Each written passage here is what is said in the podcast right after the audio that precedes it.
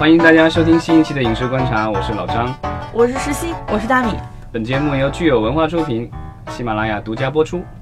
谢谢老张的口播。嗯，对，对老张很 enjoy 这个环节。上一期我似乎忘了，这一期我记着了。好的，这这周呃，其实上其实算上周了。等这个节目出来的时候，应该说上周了。啊、有一个比较劲爆的这个新闻出来，就是说呃，我们的美国前总统奥巴马夫妇。逐经常在节目里聊，圈了对，我们经常聊的那个美国著名的这个流媒体网站 Netflix 奈飞，啊、签了一个这个多年的合约，然后可能会为他们制作这个就是纪录片啊，然后电视剧啊，然后包括这个就是电影啊，这些都有可能。对综艺这些就是一系列的这种视频节目。对，奈飞就又放大招哈，一个大招接着一个大招。对，对我觉得这个就是美国娱乐圈比较呃有意思的一个地方，就是说，你看之前呃里根总统是演员，然后结果还当过总统，对吧？然后现在这个施瓦辛格当了演员，当州长，然后这个现在嗯就是川普以前也是当过这个真人秀节目的这个主主持持人、明星，对吧？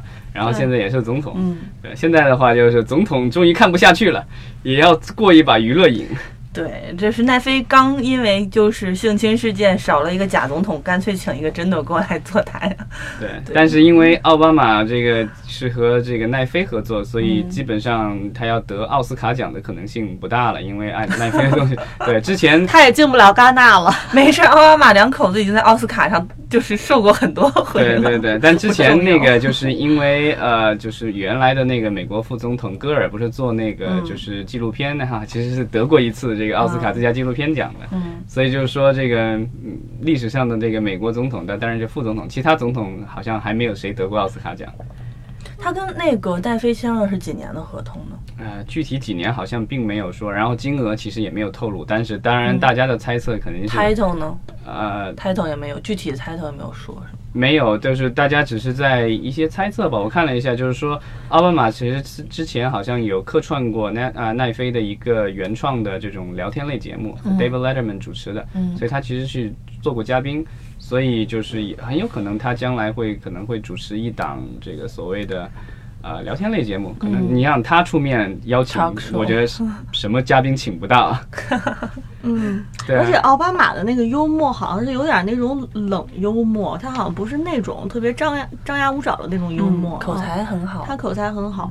对，然后他其实，在那个就是每一年的那个白宫记者招待会、呃招待晚宴上面，其实他不是之前也有表演过嘛，所以他讲笑话也还挺不错的。当然得有人写了，所以这这种就是呃聊天类的节目，其实也都是有背后是有团队的，所以我觉得他肯定没有问题了。嗯，对，这个其实也是挺有意思的一个地方，就是说，呃，奈飞也在做这种综艺节目了，因为之前他是做这个剧啊，做网大啊什么这些，现在就是也有这种综艺节目，对但他是和他太太一起签的，所以也有传言说，因为之前他太太在白宫的时候就一直在提倡啊、健康饮食，就是关爱下一代孩子什么的，所以他可能会做、呃儿童类，对，就是跟健康类有关的吧，可能跟健康类有关的这种这种。嗯，还是有很多可能性哈。嗯，也可以看到奈飞在积极的扩展自己的内容维度，来提高自己的业务量。这种，应该我记得他们之前公布过一个就是内部的这种数据，说是，呃，在这个就是在他的网站上，其实大家花时间比较多的，其实还是在剧集上面。嗯对，最吸引他的观众的其实是他的那些剧集。嗯呃，电影的话，它虽然有很多自制的电影，也有很多这更多的可能是这个来源于其他公司的电影，但是最吸引他的用户的可能还是剧集。嗯对。然后，所以它现在的这个剧集的话，就是不但是有这种原创的剧集，其实啊、因为它原来跟这个呼噜美国的这个呼噜的这个网站有一个很大区别，就在于呼噜因为它的股东有 NBC 啊，有嗯迪士尼啊什么之类的啊，然后所以它能够拿到就是说在电视台里播的就就跟咱们这个网台联动是一样的，就是说电视台播刚播，然后隔十几二十个小时，它可能就在呼噜的网站上上线了。嗯但 Netflix 因为没有这一层的关系，所以它呢播的那些剧都是说人家都已经播完了一整季了，然后给他，然后他再播，其实有一定的实质性，有一定的延迟。但最近好像的趋势就是说啊、奈飞在美国，它可能在美国本土它不一定能够同步播，但是它会去在早期参与一些这个剧的这个研发投资，然后拿到它的所谓的国际发行权。所以基本上，比如说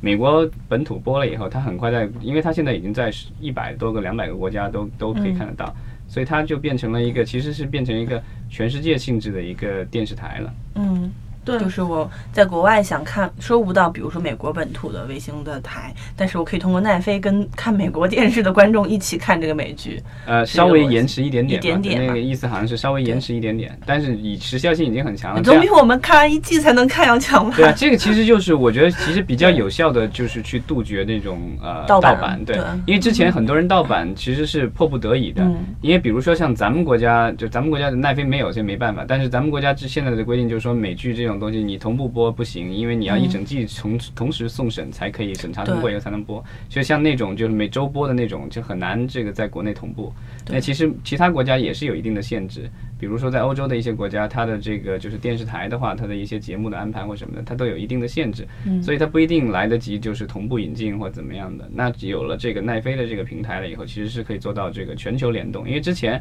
电影其实也就是好莱坞的电影之所以那么牛，就是说它可以在全球的，比如说几十个甚至上百个国家和地区，能够同一天，甚至当年还有电影做过同时上映，就是说有些地方是白天，有些地方是晚上，但是是同时间点同时上映。是。像奈飞的剧，它其实如果是它的自制剧的话，其实不存在这个问题，因为它都是一口气儿爆了的，只要国内买了就可以一口对对对。气儿但是它的自制剧的量毕竟是有限嘛，因为它而且而且自制剧特别贵嘛，这样的话它。如果是那种就是这种 他拿的这种国际版权的剧的话，他能够付他要付出的这个成本相对要低一些，爆 但是而且数量上也能多一点。最近的《西部世界二》，腾讯视频不是同步在更新吗？那个我觉得它之所我觉得它之所以能同步，也很因为 HBO 比较特殊，HBO 嗯不是边拍边播，它基本上一整集都拍完了，然后就在就开始播了。嗯，对它那种剧不一样，所以它其实是我们这边的审查审，的，对，哦它是整个都看过了，否则它不可能让它边对，拍所以它就是说，就是你要想偷偷的看个完整版本，可能腾讯的后台有。哦，广电那边也有，说到奈飞，我觉得不能不提到一个上周有一个大新闻，就是嗯奈飞买的《暴走大电影》。是暴走吧，机器人儿是吧？叫对嗯，这一部电影它其实命运发生了一个大逆转大逆转哈。然后这部当时我们在聊戛纳的时候，其实是还是听说这部电影被奈飞以三千万美元的天价美元对买下来，然后我也是当国际权，没错。然后没想到朋友圈里一片狂欢，当时我感觉。大家都在恭喜恭喜，啊，没隔多久就默哀默哀了，但是现在暴走的品牌其实是面临了一次危机。嗯。对，这故事的来源其实是说他们几年前做过一一这个一个视频，然后在那个视频里，呃，汪尼玛好像这个嘲嘲讽了一些社会现象，但是牵扯到了我们的一些呃所谓的革命先烈，嗯对，然后但是呃现在就是说他被指责就是违反了咱们国家其实是去年可能去年颁布的这个英烈法是吧？爱国法啊，对，所以现现在就是他陷入了一个舆论风波，然后暴走的所有的这些相关的视频，还有其他的一些内容，在各大门户网站好像都被拿下来了，嗯然后好像据说也被有关单位去约谈了。嗯所以现在的话，就是我不知道这样一部大电影还能不能如期在国内暑期上映。我印象当中是七月还是八月上，对吧？嗯嗯万达和阿里发行。嗯，还有两个月的时间，我们也希望这个风波不会影响到这一部大电影的命运哈。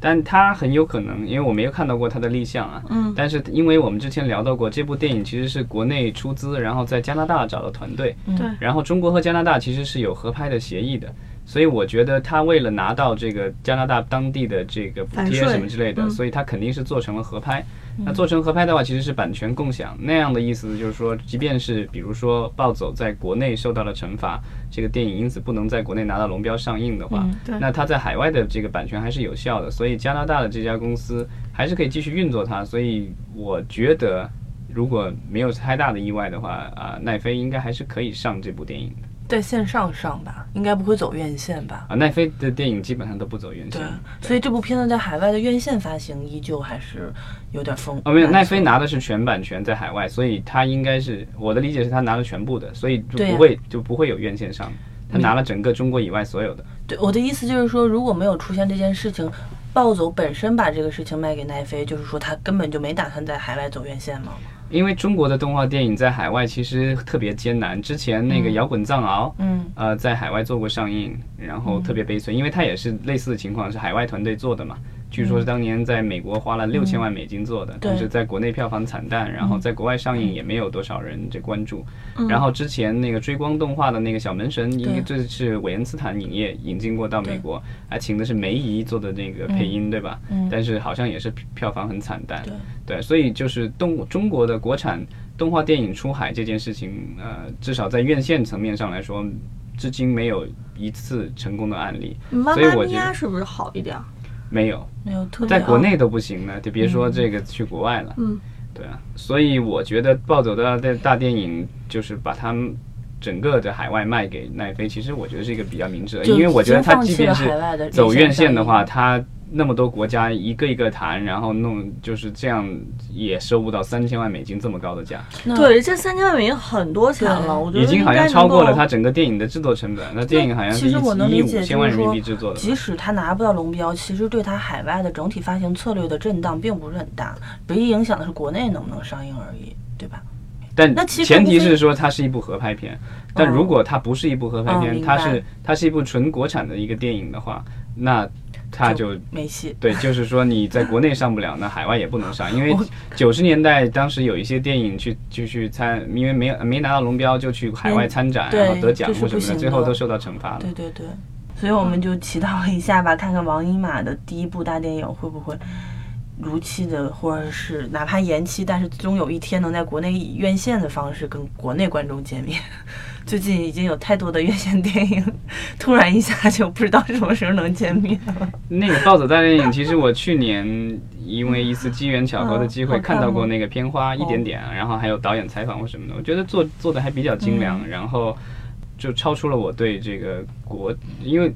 但但它不是一个严格意义上来说的国产动画电影了。但是我觉得它的这种科幻感做的还挺好。对，因为这件事情它本身不是这部电影的内容出现了问题。而是公司之前做的某一个视频出现了问题。这个其实我觉得这个这个事情还挺特殊的，因为之前我们的很多电影影视剧遭到有问题，都是说比如导演出问题了，或者是演员出问题了。片子本身的对，但这一次是制片方出问题了，而且是制片方的另一个短视频，就扯得太远了。就是嗯，我们曾经也见过，就是可能有些公司它都没了。或者是卷入了一些就是商业的问题，但是不会说波及到片子本身，可能片子未来倒手倒手就又上了，换了一家发行或出品方而已。对啊，那这样的话就是只能够，比如说暴走把这部电影改名字，就把暴走两个字去掉，然后把这个整个电影转让给其他公司，然后让他们来做。也许可以操作。对，也许可以。嗯，其实我们还是希望就是说大家的文化交流更能够更自由一些，然后受这个就是政治牵连能少一点的。